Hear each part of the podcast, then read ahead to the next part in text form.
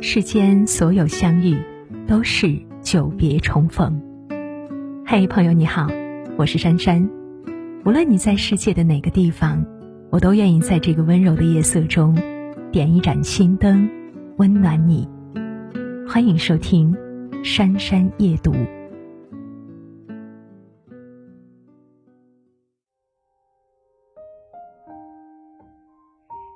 要说今年国庆档最火爆的电影，那一定是《长津湖》。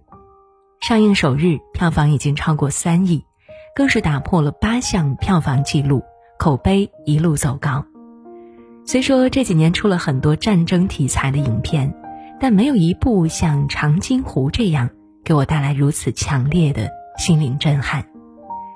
电影取材于一九五零年抗美援朝中的长津湖战役。中美两支最精锐的部队开展了一场震惊世界的殊死较量。这场战役让号称军事最强的美军经历了历史上最惨烈的大败退，一举扭转了战场态势，成为朝鲜战争的重大转折点。电影中有一句经典台词，戳中无数人的泪点：“我们把该打的仗打了。”我们的后辈就不用再打了。身处和平盛世的我们，很难想象在那个炮火连天的时代，那段近乎陌生却并不遥远的历史上，发生了怎样惊心动魄的故事。但正是因为先烈们抛头颅洒热血，才换来今天的繁华盛世、家国安宁。那段浸满英雄们血和泪的岁月。那群无惧无畏的年轻人，每一个中国人都不该忘却。沈阳抗美援朝烈士陵园，年近九十岁的抗美援朝老兵杨德胜，从四川的家中出发，飞越两千二百六十公里，来看望他的老连长杨根思。目前，老人手捧一束花，久久伫立，接着。掩面而泣。他说：“连长啊，你的兄弟杨德胜来看望你了。”这是一场跨越时空的对话，时间仿佛倒流回七十一年前，那个异国他乡的难忘寒冬里。一九五零年十一月，抗美援朝第二次战役爆发。中国人民志愿军第九兵团三个军陆续抵达朝鲜北部的长津湖地区，他们要面对的是武器装备世界一流、战功显赫的美军陆战第一师。志愿军采取诱敌深入的策略，只要九兵团能够隐蔽开弓，就能够将美军打散，再围追堵截，逐个歼灭。杨根思所在的连队奉命扼守长津湖出口小高岭，切断美军的南逃退路。为了夺下这块阵地，美军押上了二十多架大炮，全力轰炸，无数战斗机在天空中投弹扫射，阵地大部分工事被摧毁，白雪皑皑的小高岭陷入一片火海之中。眼看弹药用尽，这个生平炸过无数敌人工事的爆破高手。抱起十公斤的炸药包，拉响导火索，纵身冲向敌群，与爬上阵地的四十多个美军同归于尽，英勇捐躯。这一年，杨根思年仅二十八岁。老连长牺牲的时候，我离他只有一百多米，远远的就看到了冲天的火光。站在烈士陵园广场，杨德胜老人陷在回忆里，泪眼婆娑。对我们来说，《长津湖》只是一部电影，一场战争，甚至是一段历史；但对于那些亲身经历过战场的老兵，这是一段刻骨铭心的沉痛记忆，更是一生都无法从骨血中抹去的伤疤。在十几岁的年纪，目睹了枪林弹雨。鲜血汩汩，看着战友从身边一个个倒下，甚至尸骨无存，他们身上带着无数荣耀，却早已经把自己掩埋在那段时光里，拼尽全力的活下去。一个英雄是故事，成千上万个英雄就是历史。在长津湖战役结束后，经历过两次世界大战，在世界战争舞台赫赫盛名的五星上将麦克阿瑟留下这么一句话：“谁想跟中国陆军打仗？”一定有病。在这场军事实力对比悬殊的战争中，志愿军战士们靠着顽强的意志、不屈的精神，不仅征服了对手，更赢得了世界人民的尊重。看了这样一张图片，美国士兵身穿厚厚的棉大衣，正在分切一只烤火鸡，每个人的脸上洋溢着喜悦。事实上，他们帐篷里还有温暖的火炉，吃的有牛肉馅饼、水果蛋糕，喝的是热咖啡、鸡尾酒。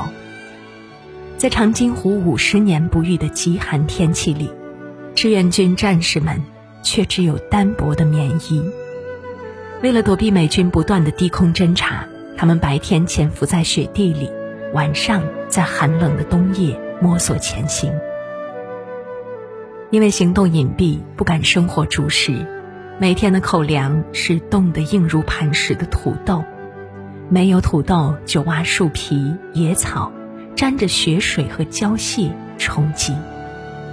有人从被子里抽出棉絮做成手套、耳套保温，用玉米须子裹脚围在一起取暖。可每天仍有大量的战士被冻伤，冻死在行军的路上。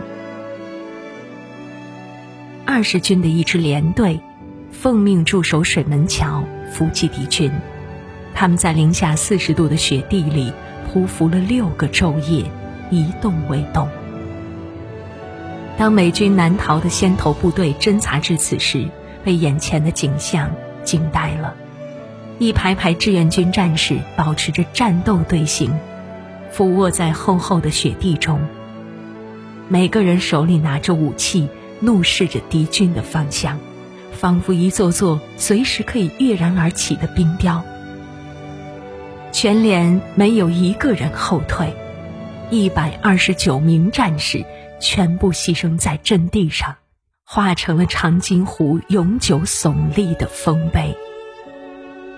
美军士兵被彻底震撼了，他们脱下军帽，鞠躬行礼，向可歌可泣的冰雕连致敬。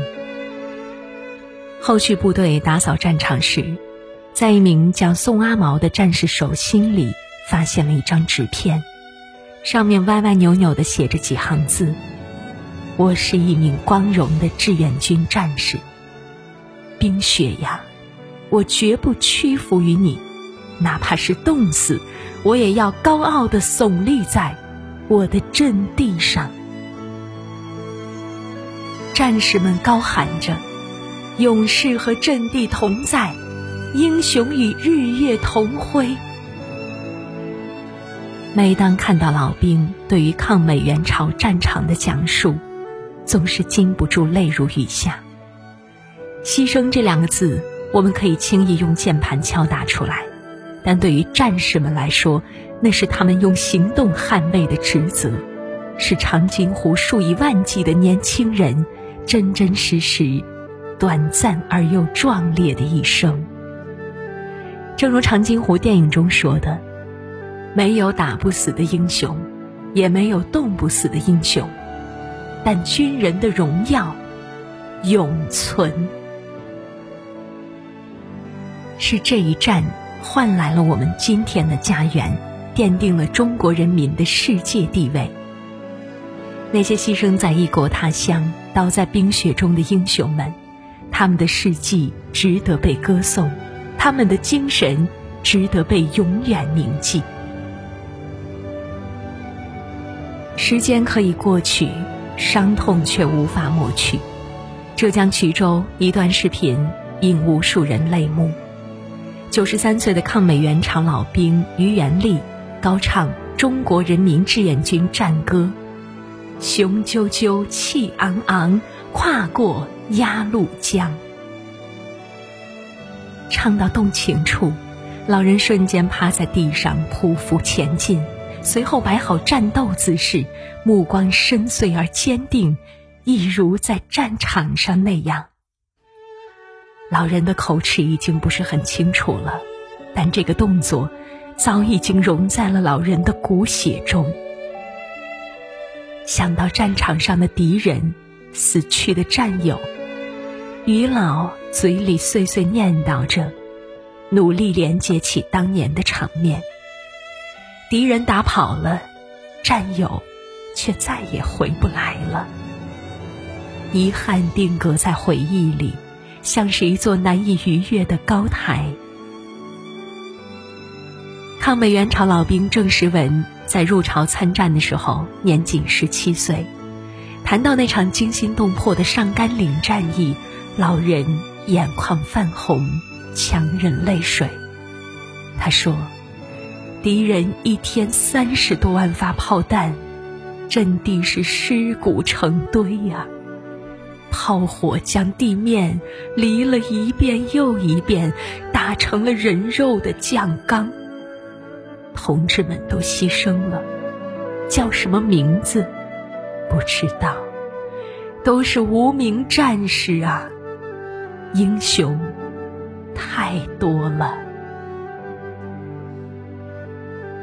抗美援朝老战士徐福志在接受采访时。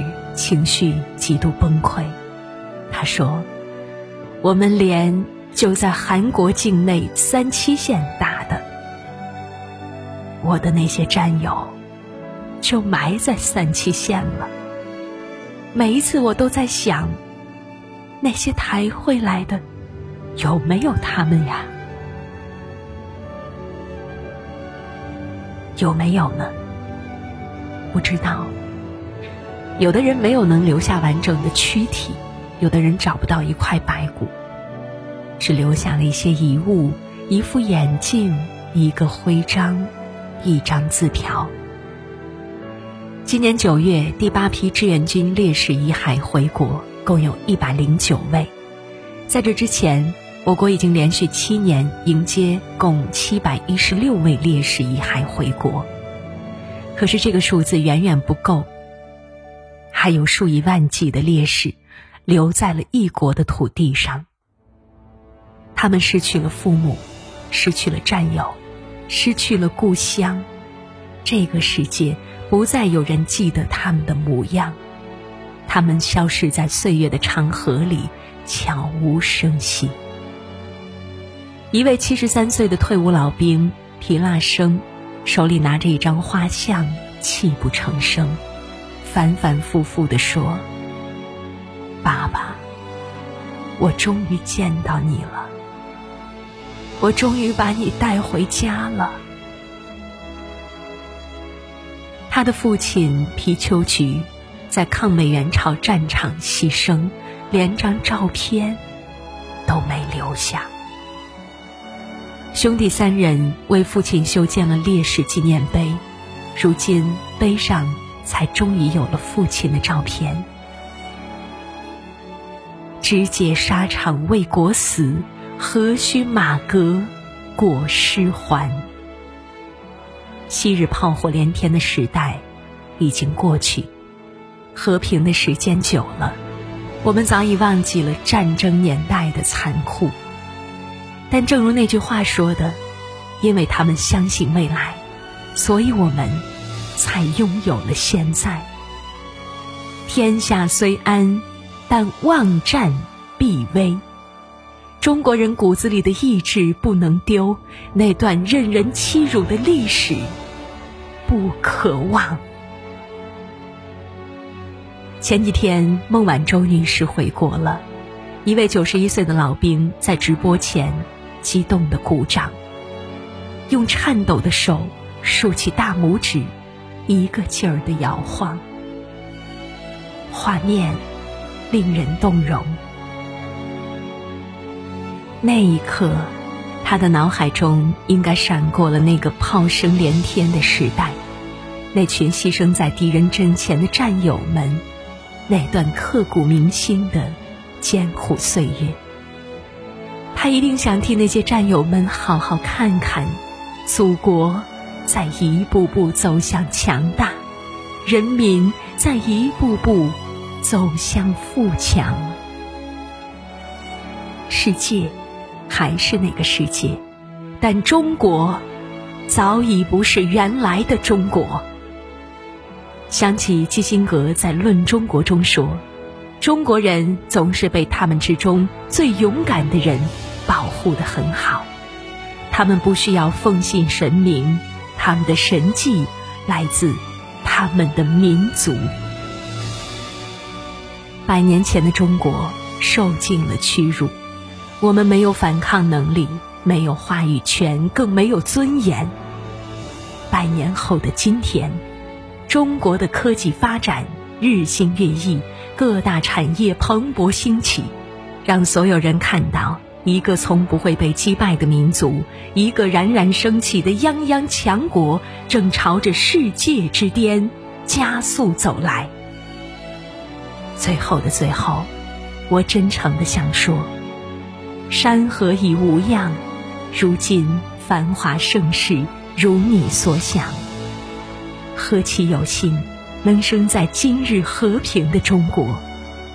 铭记历史，不忘初心，砥砺前行。